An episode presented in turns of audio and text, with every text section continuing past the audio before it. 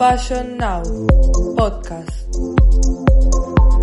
Nuevas voces sobre el pasado, presente y futuro de la moda.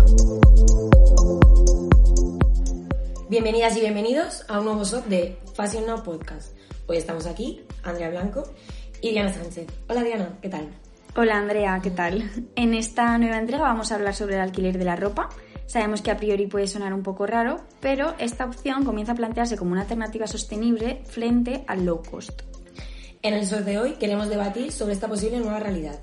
Para ello hemos contado con varias profesionales dentro del sector, como son Marisol Estelles, que es la fundadora de Jupit, Bianca Fuentes, editora y consultora de moda, y Mercedes García, directora de marketing de Codicta, que es una plataforma de alquiler de ropa. Desde hace unos años, las jóvenes cada vez optan más por el alquiler, desde pisos a vehículos, en parte debido al paro juvenil, a los bajos salarios o a nuestra vida nómada. El caso es que el modelo de vida que llevan las generaciones anteriores a nosotros se nos queda un poco lejano. Exacto. Y si alquilar es la opción más elegida por los jóvenes, ¿por qué no hacerlo también con la ropa?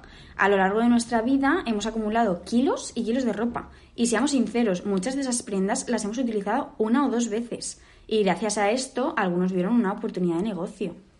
Sí, está claro. Además, alquilar no solo es beneficioso para ti, también para el planeta. Sabemos que nos encontramos en un punto de inflexión y todos debemos colaborar para reducir ese impacto medioambiental. Este modelo de negocio de alquiler de las prendas de ropa favorece la economía circular y la reducción de residuos producidos por una de las industrias más contaminantes que existe, que es la industria de textil. Porque Diana, ¿tú sabes la cantidad de residuos que genera esta industria? A ver, sé que es una de las más contaminantes, pero no te puedo hablar de datos concretos. La industria textil es la segunda más contaminante del mundo. De media, cada español se desprende de unos 12 a 14 kilos de ropa al año aproximadamente. Y eso solo los españoles, así que tú puedes imaginarte la cantidad de contaminación que esto genera. Además, eh, existen otros muchos factores dañinos como son los tintes que se utilizan o la cantidad de agua necesaria para fabricar cada prenda. Son cifras muy altas, la verdad. Está claro. Yo creo que por eso todos deberíamos consumir menos y alargar la vida útil de las prendas. Bueno, y ahora volviendo un, poco al tema del alquiler, eh, me gustaría añadir que esta iniciativa no, no es algo nuevo, ya existe desde hace años.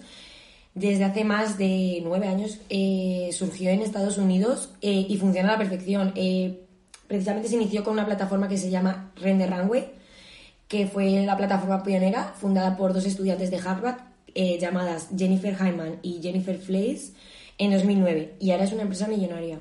Exacto, esta empresa ofrece varios servicios. Las clientas pueden alquilar las prendas que más le gusten de una firma mm, por un periodo de 4 u 8 días o bien contratar una suscripción mensual para que todos los meses puedan disfrutar de una selección de artículos. En referencia a esto, ¿conoces a Alexandria Ocasio Cortez? Sí, sí la conozco. eh, de hecho, me gusta bastante. eh, la sigo tanto, me gustan sus ideas políticas y además me encantan sus estilismos, si soy sincera. Pero, ¿qué, qué pasa con ella? Pues bueno, en primer lugar, para los que no la conozcáis, Alexandria Cortez es la congresista más joven de la historia de los Estados Unidos, que ha revolucionado la política estadounidense y no solo por sus ideales políticos, sino también por su manera de vestir, que ha captado la atención de muchos de sus seguidores. Alexandria ha confesado que es suscriptora de Render Runway desde que una amiga le regaló una suscripción. Y estas fueron sus palabras exactas. Mira, te leo. Es genial para ocasiones especiales, tendencias de temporada y en general para no aburrirte de tu armario sin necesidad de ampliarlo comprando cosas nuevas. me parece genial, ahora me gusta más. Eh, no conocía, la verdad es que no conocía esa faceta suya, pero, pero es, es- me parece estupendo que, que gente tan influyente apoye este tipo de iniciativas y las comparta con sus seguidores. Por eso, por, por lo que hablamos, porque al final son influenciadores, entonces que sigan iniciativas que pueden colaborar con el medio ambiente y demás me parece bastante importante. Sí, sí, totalmente, es súper importante y tras el éxito de esta plataforma, aparte han surgido muchas empresas con una base de negocio similar. Hay algunas que incluso tienen estilistas que te asesoran en función de tu estilo y también de tus alquileres anteriores. ¿Qué más se puede pedir para la gente que le encanta la moda como nosotras, no? Ropa todos los meses, estilistas que te ayuden y además, pues eso, pues estás reduciendo la contaminación y colaborando con el planeta. Me parece que son todo ventajas, la verdad. Tal cual, tal cual. O sea, todo ventajas. Y bueno, también eh, hablando más o menos del mismo tema, vamos a escuchar unas declaraciones que nos ha hecho Bianca Fuentes. Bianca es editora y consultora de moda muy concienciada con el estilismo sostenible y colaboradora en empresas eh, de alquiler de ropa. Entonces vamos a escuchar su opinión acerca del alquiler de ropa en este caso. A ver, pues creo que, que muchas marcas lo están haciendo muy bien y que muchos consumidores, que para mí eso es esencial, lo están haciendo también lo mejor que pueden y saben con la información que tienen, que a veces es muy contradictoria o que bien es más bien desinformación, en gran parte por el greenwashing. O sea, hace 10 años hablar de sostenibilidad, de sostenibilidad en moda era mm, bastante raro, la verdad. O sea, no era un tema que estuviese, que estuviese presente.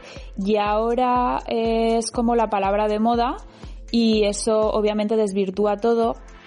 Me gustaría pensar que algún día sobreentenderemos que las cosas son sostenibles sin tener que anunciar que lo son porque, porque esté obligado, básicamente, porque creo que va a ser la única forma de que, de que verdaderamente eso se traduzca en algo.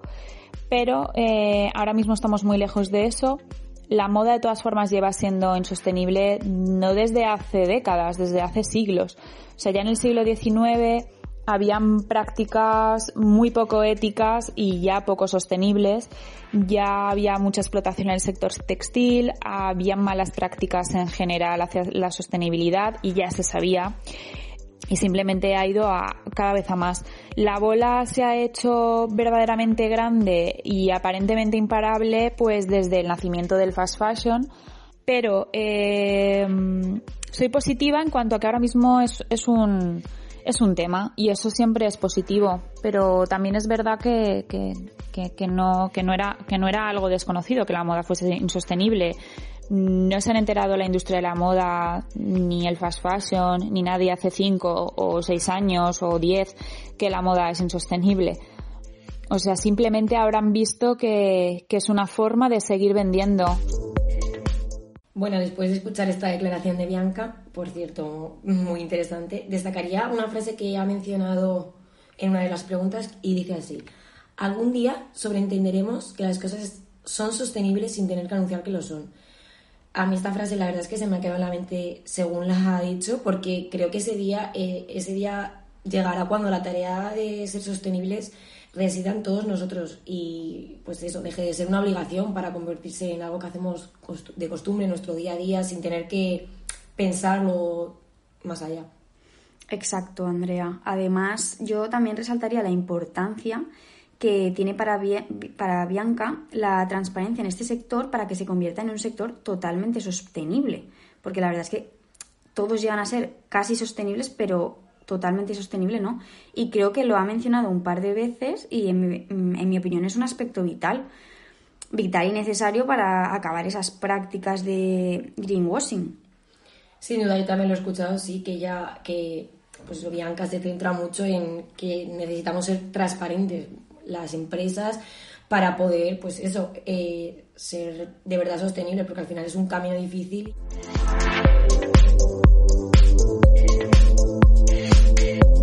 Y ahora vamos a continuar hablando de cómo este negocio de alquiler de ropa está instaurándose en España. El alquiler de ropa ha tardado unos años en llegar a España, pero ya está aquí y parece que para quedarse, o eso esperemos.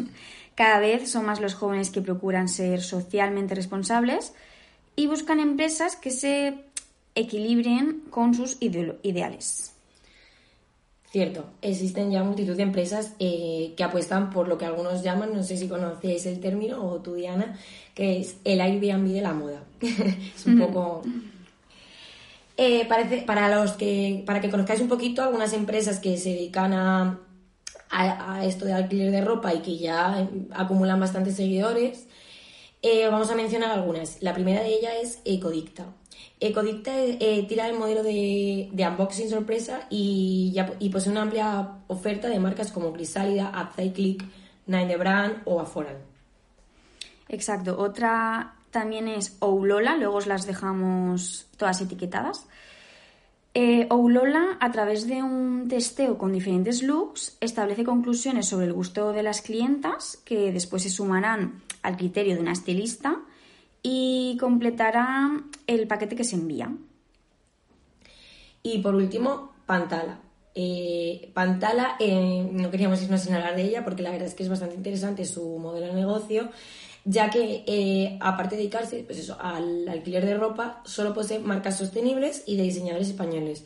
Por lo que es eso, pues al final está haciendo una doble función, ¿no? Colabora con la economía circular y fomenta el consumo pues, local y sostenible. Sí, esta última muy importante. Y antes de continuar, vamos a escuchar unas palabras de Mercedes García. Mercedes García es directora de marketing en Ecodicta. Ahora vemos qué dice. Se podría decir que había una falta de conocimiento sobre el servicio. Eh, cuando empezamos era muy nuevo y tuvimos que comunicar al máximo cómo funcionábamos, cuáles eran nuestros procesos de higiene de las prendas para que sintieran seguridad a la hora de usar el servicio y sobre todo comunicar lo que se ahorra, los recursos que se ahorran y todos los beneficios que tiene para el planeta el consumir diferente, el decirle adiós a la propiedad y apostar por un modelo en el que puedas compartir prendas, disfrutar de forma ilimitada sin tener que comprar y sabiendo que esas prendas volverán a un sistema donde pasarán por muchas clientas diferentes, por ende se alargará su vida útil. Cuando las personas tienen esto en mente, eh, se abren mucho más a probar y a, y a disfrutar alternativas para disfrutar la moda.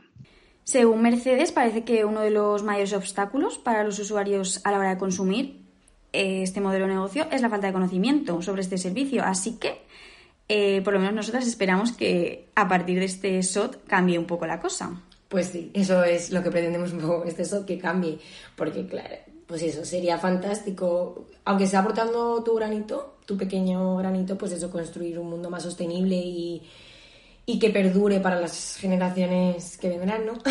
Exacto, uno un poco mejor para todos.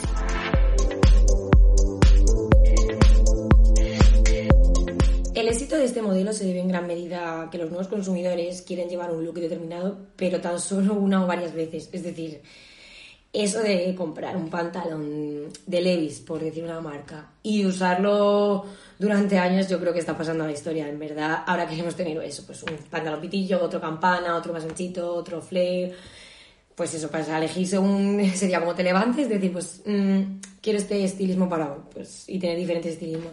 Bueno, y a veces, ¿por qué no, no, Diana? Para tener un feed lleno de, estilismos en Instagram.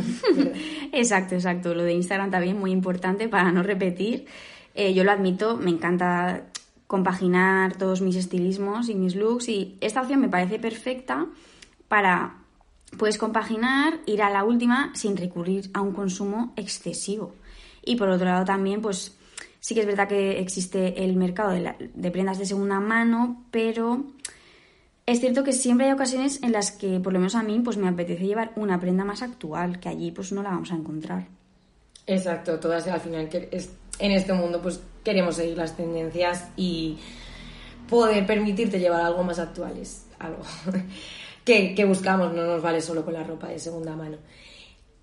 Bueno, sin mencionar el hecho de que además puedes permitirte usar ese artículo de una de tus firmas favoritas que no te puedes permitir comprar y al final, pues bueno, imagínate tener el bolso que deseas durante un mes. Pues es un capricho que te das. Exacto, exacto, aunque sea solo pues eso, para usarlo poco tiempo, pero pues mira, eso que nos llevamos. Y nada, el SOT está llegando a su fin, toca despedirnos, pero no podíamos hacerlo sin escuchar antes un consejo de Marisol Estellés sobre la manera más correcta de consumir para colaborar con el medio ambiente. Marisol es fundadora de Jupit, marca de moda para mujer, eh, también nacida en España, y con la visión de crear un futuro mejor y más sostenible. Así que estad muy atentos. No está mal consumir, quiero decir, tú puedes tener prendas eh, si tú les das uso.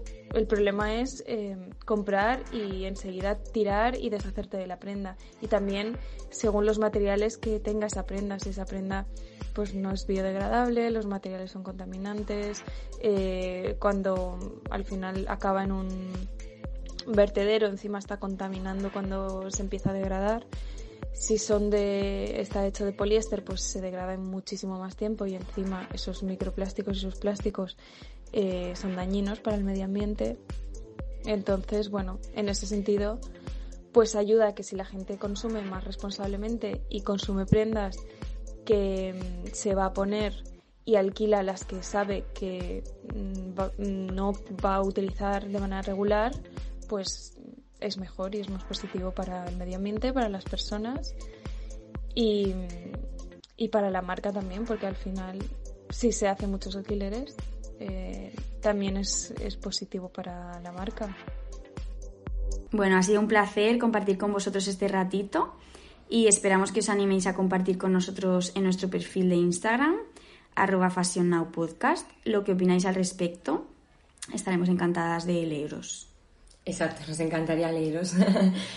Además, eh, para aquellos que os haya interesado este tema y, y queréis profundizar un poco más acerca de cómo consumir sosteniblemente, os recomiendo echar un vistazo a un evento que organizó Ecodicta con LUM eh, fue este pasado marzo, yo lo vi cuando se realizó y la verdad fue muy interesante, por eso lo recomiendo.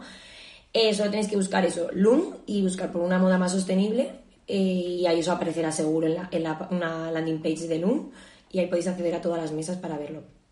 Y nada, dar las gracias a Diana y a todos los entrevistados por participar en un tema tan importante en la actualidad. Nada, muchas gracias a ti, Andrea porque ha sido muy interesante y nada, a todos vosotros por compartir este rato con nosotras. Nos vemos en el próximo episodio y hasta pronto.